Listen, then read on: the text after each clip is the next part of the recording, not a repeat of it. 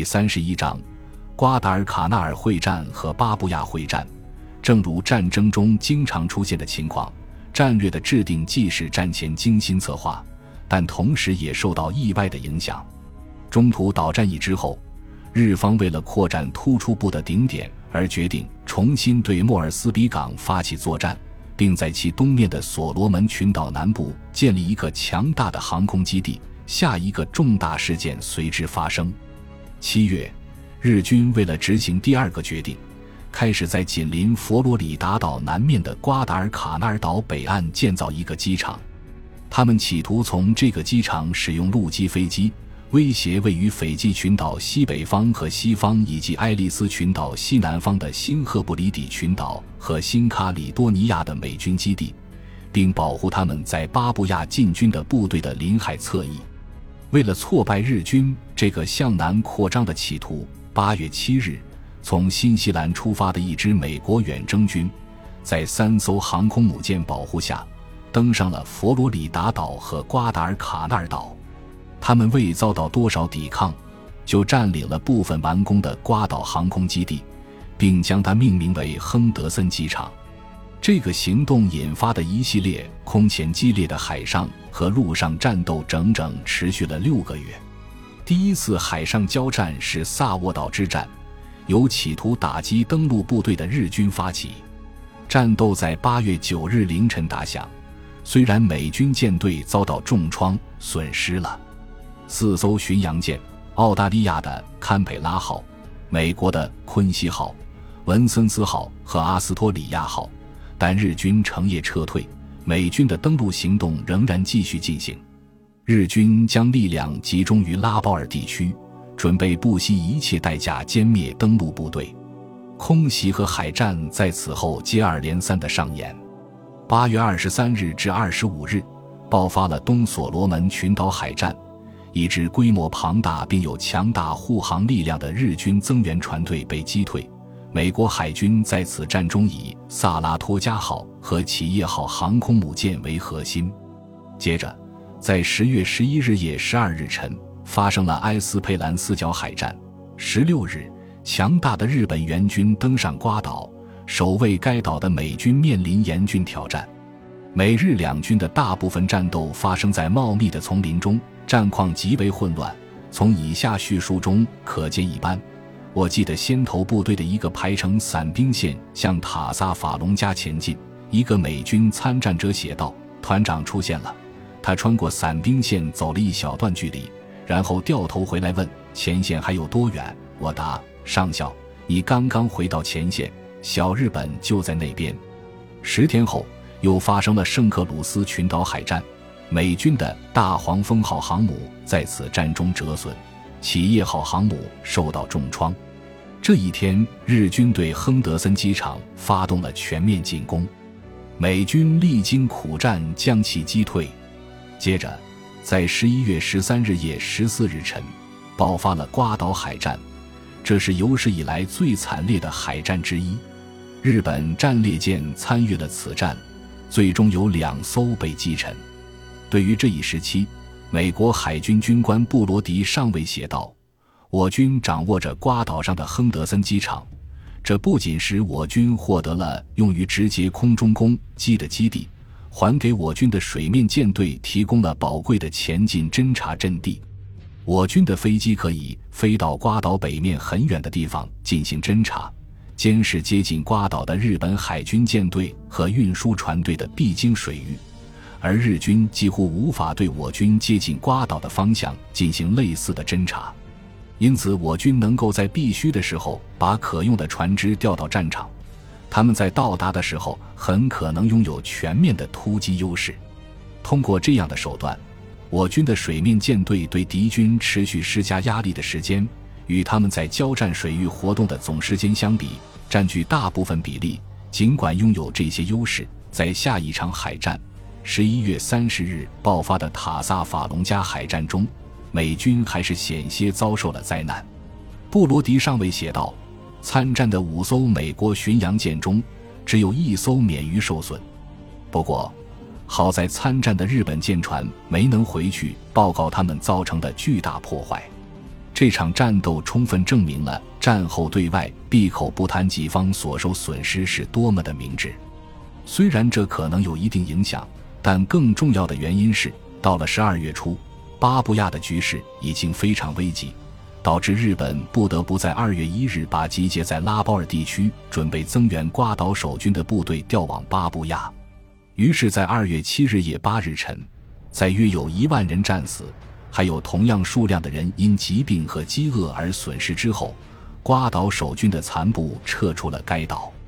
至此，日军扩展突出部的计划有一半惨遭失败，另一半又如何呢？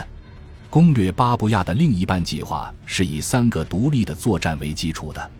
其一，通过途经澳大利亚政府在科科达的驻地，并翻越欧文斯坦利岭的丛林小道，从戈纳正面进攻莫尔斯比港。这一路部队的目标是吸引莫尔兹比港的澳大利亚部队北上进入山区和丛林。其二，在上述部队机动时。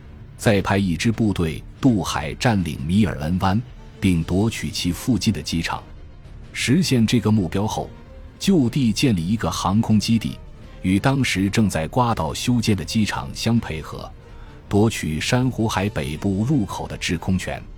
最后，在这些基地的空中掩护下，派一支部队从拉包尔渡海前往莫尔斯比港。其任务是从后方攻击正在山区与戈纳纵队纠缠的奥军，并切断奥军在莫尔斯比港和达尔文之间的交通线。七月二十一日至二十二日，这个计划的第一部分开始实施。一股日军在巴布亚北海岸的村庄戈纳登陆，该村大致处于莱城至米尔恩湾的中途。当时海岸上只有少数澳大利亚巡逻队。隶属于科科达的一个民兵营，这个营经过奋战后，被迫退往莫尔斯比港。八月初，日军占领科科达，接着他们就穿越丛林，缓慢地向南推进。八月二十六日，日军将计划的第二部分付诸实施。当天，约有两千人在米尔恩湾以北登陆，然后立刻发起了夺取机场的行动。这股日军以为只会遇到轻微抵抗，因此人数不多。但是他们很不走运地遭到了顽强抵抗和猛烈的空袭。在损失大部分物资并战死七百人之后，他们在二十九日重新登船，放弃了原计划。为什么日军没有再度尝试在这个至关重要的地点建立航空基地？唯一可能的解释是，瓜岛的作战牵制了太多援军。导致剩下的部队无力再做登陆尝试，于是打赢整场会战的重担就转到了陆上纵队的肩上。但是他们缺少当地的制空权，无法保护自己的基地以及通到科克达的林间小道。结果，日军的推进速度变得越来越慢，每天都有数十人饿死，导致这一路日军的力量严重衰竭。到了九月十五日。在莫尔斯比港以北约三十英里的地方，他们在埃尔佛吉村和罗利拜瓦村之间与敌军的遭遇战中力不能支，上级不得不命令他们撤退到欧文斯坦利岭主峰以北十英里的瑙罗。奥军发起追击，在十一月三日重返科克达。在奥军的这次进攻中，最有趣的一点是，他们几乎完全依靠空投补给。当时在场的战地记者考特尼先生这样写道：“在这些山区根本没有可以着陆的地方，但是在尖削的山脊两边，凭借某种幸运的地理作用，到处都有一片片差不多一个村子大小的青葱的林间草地。陆军勤务军团把这些小地方整理成了物资空投场。在我们沿着这些山间小路行军时，澳大利亚飞行员们驾驶着没有武装的运输机。”在主宰着天空的战斗机的庇护下，可以蜿蜒穿过山谷，将物资空投给我们。大多数物资没有降落伞可用，其中大约百分之八十掉进了丛林里，再也没有被找到。但是其余百分之二十能掉进目标区域，为行军的战士解燃眉之急。日军希望能在瑙罗一直顶住盟军的进攻，等待己方增援到达为止。但是出乎他们意料的是。就在他们企图就地固守时，后方却突然遭到一支空降的美军的威胁。美国陆军航空兵总司令阿诺德上将这样描述这个精彩的机动：日本增援布纳戈纳地区的所有努力都被我们的远程重型轰炸机挫败了。我们的空运司令部把一整支打击部队、兵员、装备和食品放飞到了该地区。在一次空运行动中，我们将三千六百人的部队从澳大利亚运到莫尔斯比港。一万五千人从莫尔斯比港越过高耸的欧文斯坦利山脉，运到布纳附近的机场。我们不仅运输了这些部队，还通过空运以每星期二百多万磅的速度为他们提供补给。施工设备、钢电和沥青都是通过同一条航线运输的。一架 B 十七运输了一个装备四门一百零五毫米榴弹炮的炮兵连。飞机在返回时还把伤病员送到后方，整个行动产生了深远的战术影响。这次后方进攻的目的是骚扰日军的交通线，并在条件允许的情况下占领他们的沿海基地。